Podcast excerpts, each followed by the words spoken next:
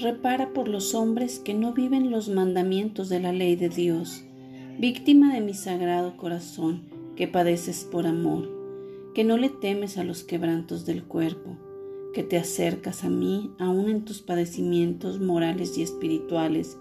Es necesario que hoy repares por los hombres que no viven los mandamientos de la ley de Dios, por los hombres que dicen ser buenos porque no roban y no matan, hombres que aparentemente están impregnados de mi luz, pero cuando en verdad sus corazones son un abismo de oscuridad.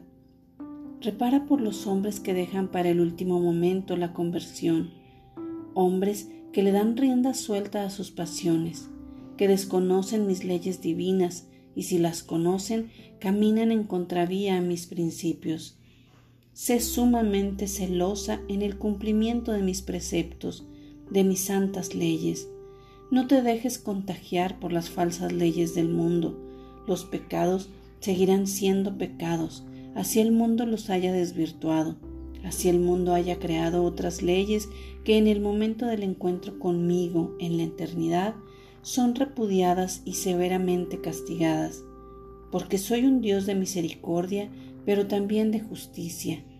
Por eso, no todos los que me dicen Señor, Señor entrarán en el reino de los cielos, sino los que han cumplido mi divina voluntad.